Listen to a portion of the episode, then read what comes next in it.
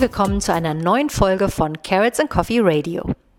Heute zum Thema Risiken einer glutenfreien Ernährung. Viele Menschen ernähren sich ja heute glutenfrei und erfahren dadurch nicht selten eine große Linderung ihrer oft chronischen Symptomatiken. Dazu zählen vor allem diejenigen, die unter Zöliakie leiden, aber auch solche Menschen, die von der nicht Zöliakie bedingten, nicht allergiebedingten Glutensensitivität betroffen sind, kurz NCGS genannt.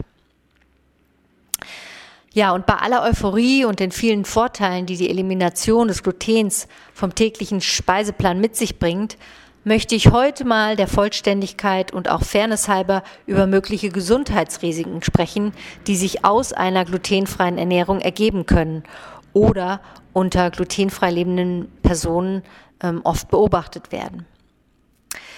Nur wer diese Risiken kennt, kann sie auch vermeiden und wird langfristig von den Vorteilen einer glutenfreien Ernährung profitieren. Nun, die Gesundheitsrisiken, die sich aus einer glutenfreien Ernährung ergeben können, sind in erster Linie davon abhängig, welche Lebensmittel die bisherigen glutenhaltigen Getreide und Produkte ersetzen. Denn wer kein glutenhaltiges Brot, Nudeln etc. mehr isst, ist ja logischerweise dafür etwas anderes. Und dieses andere kann in Abhängigkeit von der verzehrten Menge, der Verzehrhäufigkeit und auch der Qualität auf lange Sicht leider neue gesundheitliche Probleme schaffen. Der Ersatz von glutenhaltigem Backwerk durch die meist doch sehr hoch verarbeiteten, äh, verarbeiteten glutenfreien Brote und anderen Backwaren ähm, erweist sich da als besonders vorteilhaft. Denn sie sind oftmals, ja, ich würde mal sagen, abschreckende Konstrukte der modernen Lebensmittelindustrie mit einer unendlich langen Zutatenliste. Also zumindest sehr häufig. Hauptinhaltsstoff sind dann meistens geschälter Reis, Mais und oder sogar isolierte Reis, äh, Mais oder Weizenstärke. Dadurch sind sie natürlich oftmals arm an Ballaststoffen, sofern man nicht diesen Produkten äh, Ballaststoffe in konzentrierter Form ergänzend zusetzt. Ähm, auch enthalten sie in der Regel viele diverse Zusatzstoffe, die dafür sorgen sollen, dass das Backwerk sich in Geschmack und auch Backeigenschaften den glutenhaltigen Backwaren möglichst äh, stark annähert und ähm, wird dadurch natürlich auch erzielt, dass eine lange Lagerfähigkeit dieser Produkte in den Geschäften möglich wird. Ja, zur Veranschaulichung ähm, hier mal eine beispielhafte Zutatenliste für ein glutenfreies Baguette. Äh, da sieht man als erste Zutat zum Beispiel ähm, Maisstärke, Sauerteig, ähm, bestehend aus Wasser und Reismehl, dann Reissirup, Apfelfaser als in dem Fall als Ballaststoff, dann wieder Reisstärke, Sonnenblumenöl, Sojaprotein, Zucker, das Verdickungsmittel Hydroxypropylmethylcellulose, Hefe und Salz. Nimmt man mal ein Beispiel für süße Brötchen, sieht es ein bisschen gruseliger aus. Da finden wir dann an erster Stelle Reismehl, dann Maisstärke, Wasser, Zucker, Vollei, pflanzliche Margarine, bestehend aus Palmfett, Kokosfett, Wasser, Rapsöl, Salz, Emulgator, Mono- und Diglyceride von Speisefettsäuren, natürliches Aroma. Dann Reisstärke, Glukosesirup, Emulgatoren, Mono- und Diglyceride von Speisefettsäuren. Verdickungsmittel Guarkernmehl, Hydroxymethylcellulose, dann noch Hefe, Salz, Säurungsmittel, Zitronensäure und Aroma.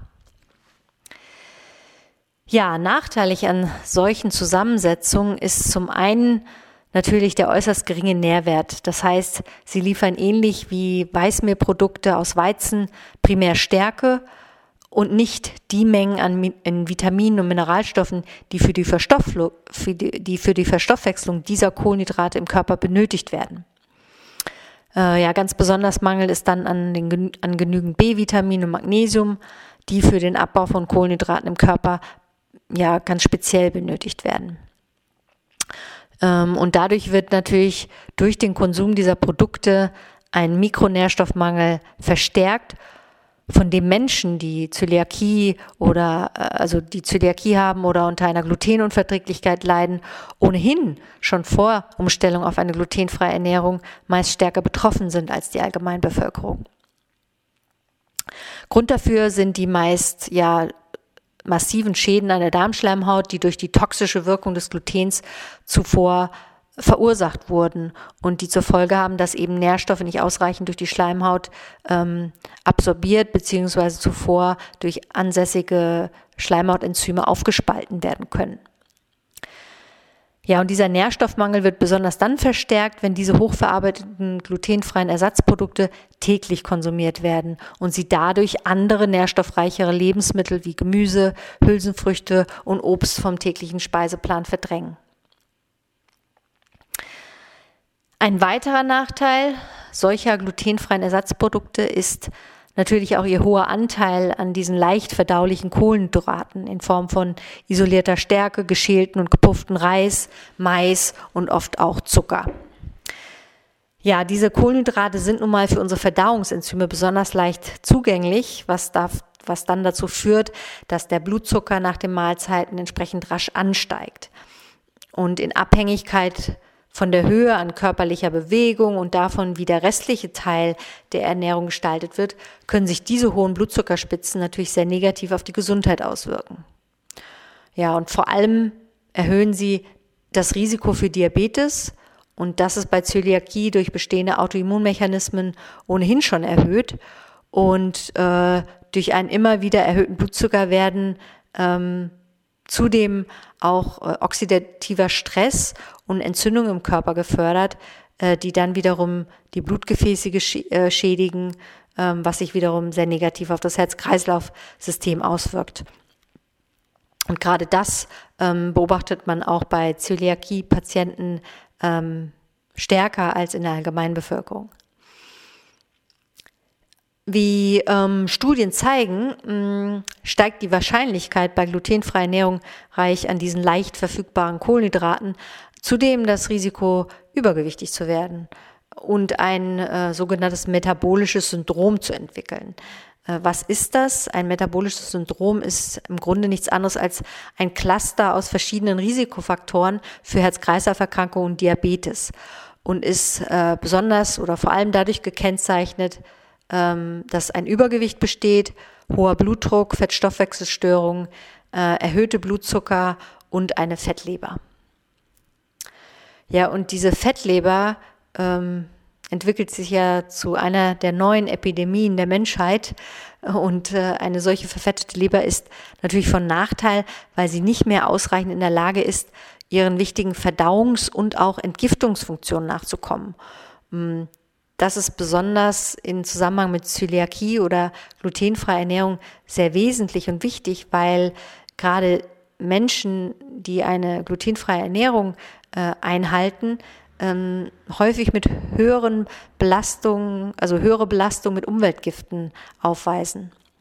Und und 90 Prozent der glutenfreien Produkte, vor allem die auf Maisbasis, sind oftmals auch mit Schimmelpilzgiften wie Fumonisin belastet.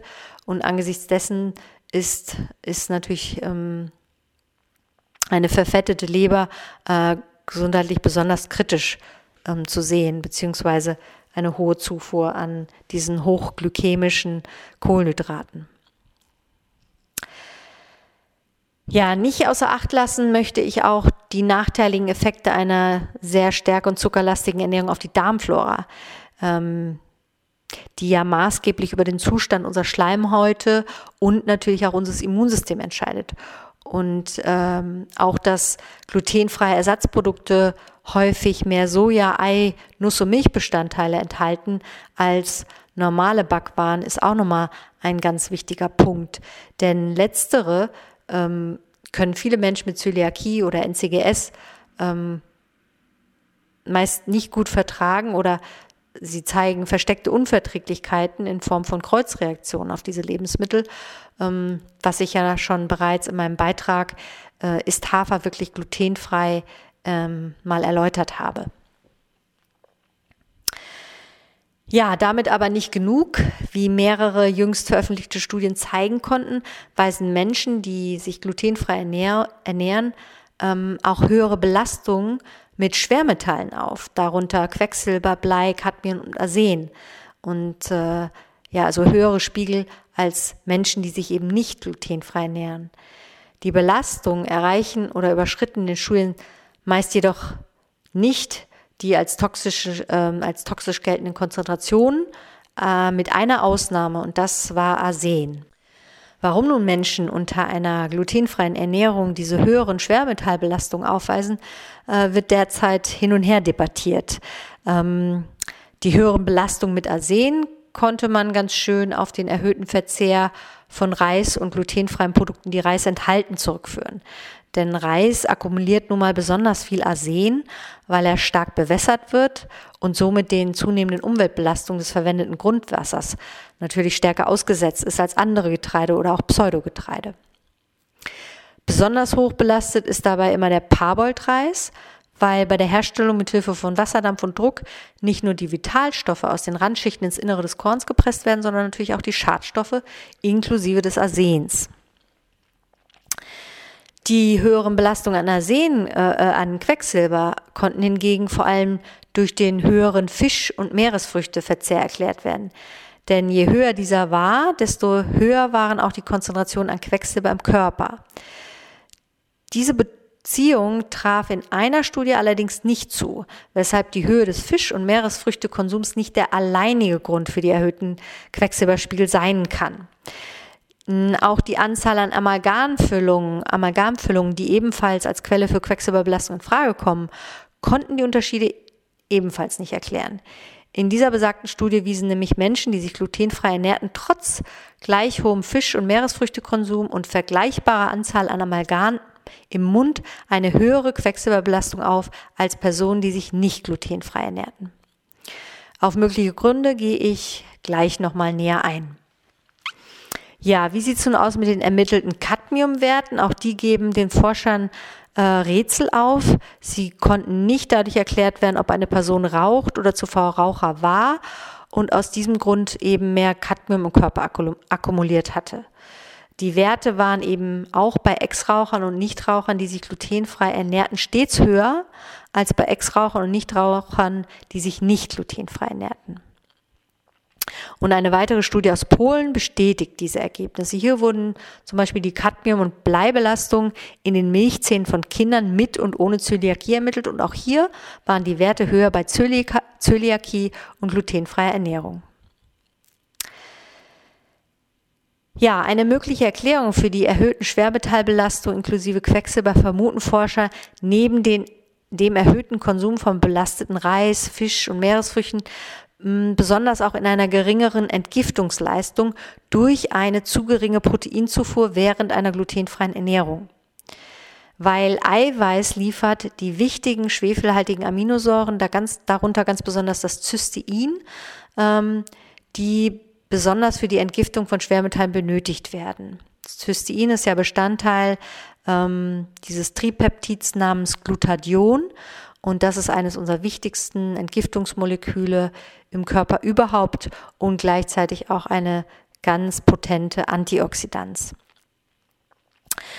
Ja, und was meiner Meinung nach bei der Diskussion um die erhöhte Schwermetallbelastung bei Zöliakie und glutenfreie Ernährung völlig außer Acht, gelassen, außer Acht gelassen wurde, ist, dass eine erhöhte Schwermetallbelastung Teilbelastung ja auch schon vor Beginn bzw. vor Durchführung einer glutenfreien Ernährung bestanden haben könnte und dass diese erhöhte Belastung den Ausbruch dieser Autoimmunerkrankung und auch Nahrungsmittelintoleranz wie, NC, wie dieser NCGS möglicherweise auch begünstigt haben könnte. Wie ich in meinem Buch Toxfrei, Selbsthilfe und Prävention mit Krebs beschreibe, besteht ja zwischen dem Auftreten von Autoimmunerkrankungen und Nahrungsmittelintoleranzen sowie einer erhöhten Belastung mit Umweltgiften ein sehr enger Zusammenhang. Was ebenfalls unerwähnt bleibt, ist, dass Menschen mit Zöliakie aufgrund der oft lange bestehenden Darmschleimhautschäden einen deutlichen Mikronährstoffmangel aufweisen ähm, der ihre unzureichende Entgiftungsfähigkeit, vor allem von Schwermetallen, mit erklären dürfte. Denn Vitamine, also ich, für die Entgiftung brauchen wir Vitamine wie zahlreiche B-Vitamine, Vitamin C, Vitamin E, sowie die Mineralstoffe Magnesium, Selen und Zink, ähm, eben ja, also neben den schwefelhaltigen Aminosäuren. Außerdem bieten Mikronährstoffe einen ganz wesentlichen Schutz vor der Aufnahme von Schwermetallen und Schadstoffen in den Körper. Und das äh, trifft besonders auf Selen und auf Jod zu. Also Selen schützt immens vor einer Aufnahme von Schwermetallen und Jod, ganz besonders vor der Aufnahme von anderen Halogenen wie Chlor, Fluor und toxischem Brom. Ja, ähm, was, was, welche Erklärungsmöglichkeiten gibt es noch? Ja, außer Acht gelassen wurde zum Beispiel oder gar nicht erwähnt wurde, dass die Darmflora bei Menschen mit Zöliakie oder auch der nicht Zöliakie bedingten Glutensensitivität meist stark gestört und verschoben ist. Ähm, da die Darmflora zusammen mit der Darmschleimhaut aber wichtige Entgiftungs- und auch Barrierefunktionen erfüllt, erfüllt, wirkt sich eine Verschiebung der Flora natürlich entsprechend ungünstig aus. Die Schadstoffelimination wird dadurch beeinträchtigt und die Schadstoffaufnahme kann nicht mehr ausreichend durch solch eine geschädigte Schleimhaut ähm, und fehlende gute Darmflora verhindert werden. Äh, auch nimmt durch eine solche Entgleisung der Darmflora die Bildung an schädlichen mikrobiellen Zersetzungsprodukten im Darm zu, wodurch der Körper dann äh, beziehungsweise die Leber noch zusätzlich durch hausgemachte Darmgifte belastet wird und die Entgiftungskapazität des Körpers schon dadurch zuvor erschöpft haben könnte. Ja, und aus diesem Grunde hier mal meine, abschließend meine acht Tipps, wie Sie Ihre glutenfreie Ernährung etwas gesünder gestalten können. Erstens, achten Sie darauf, welche Lebensmittel die glutenhaltigen in Ihrer Ernährung ersetzen. Essen Sie seltener Reis, allen voran weniger Parboiled-Reis, der die höchste Arsenkonzentration aufweist. Bevorzugen Sie stattdessen, stattdessen die geringer belasteten Reissorten wie Basmati und Jasminreis. Diese aromatischen Reissorten sind deshalb geringer belastet, weil sie in der Regenzeit angebaut werden und somit weniger Grundwasser benötigen. Zu beachten ist auch, dass sich das meiste Arsen in den Schalen des Reiskorns befindet, so dass geschälter Reis natürlich grundsätzlich geringere Arsen, aber leider auch geringere Mengen an Vitaminen, Mineralstoffen und Eiweißen enthält, was man immer mit bedenken sollte. Wie wäre es deshalb am besten mit Vollkorn Basmati oder Vollkorn Jasminreis? Zweitens, wenn Sie Reis essen, bereiten Sie diesen richtig zu.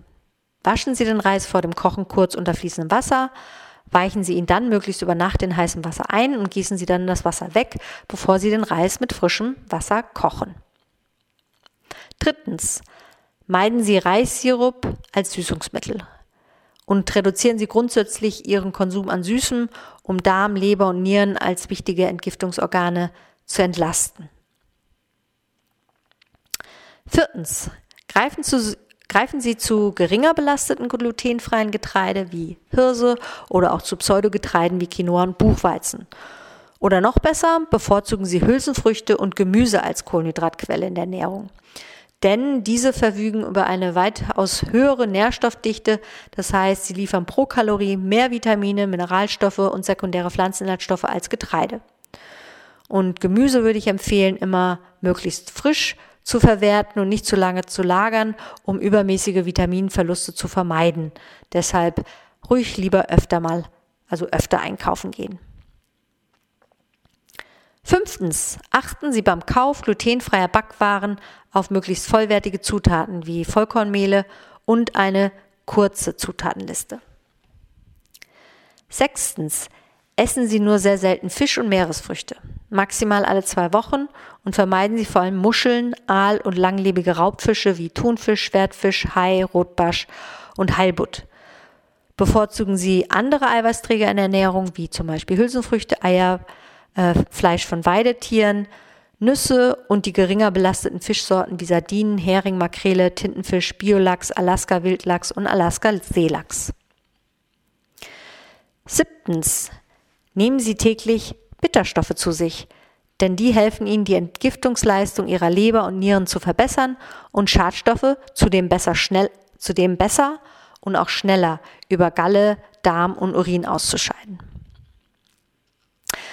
Ja, besonders empfehlenswert finde ich immer Bitterkräutermischungen, wie zum Beispiel Anzanasan Herbal, das aus 49 verschiedenen Heil- und Bitterkräutern besteht und sich auch zur Harmonisierung und Unterstützung der Verdauung hervorragend eignet.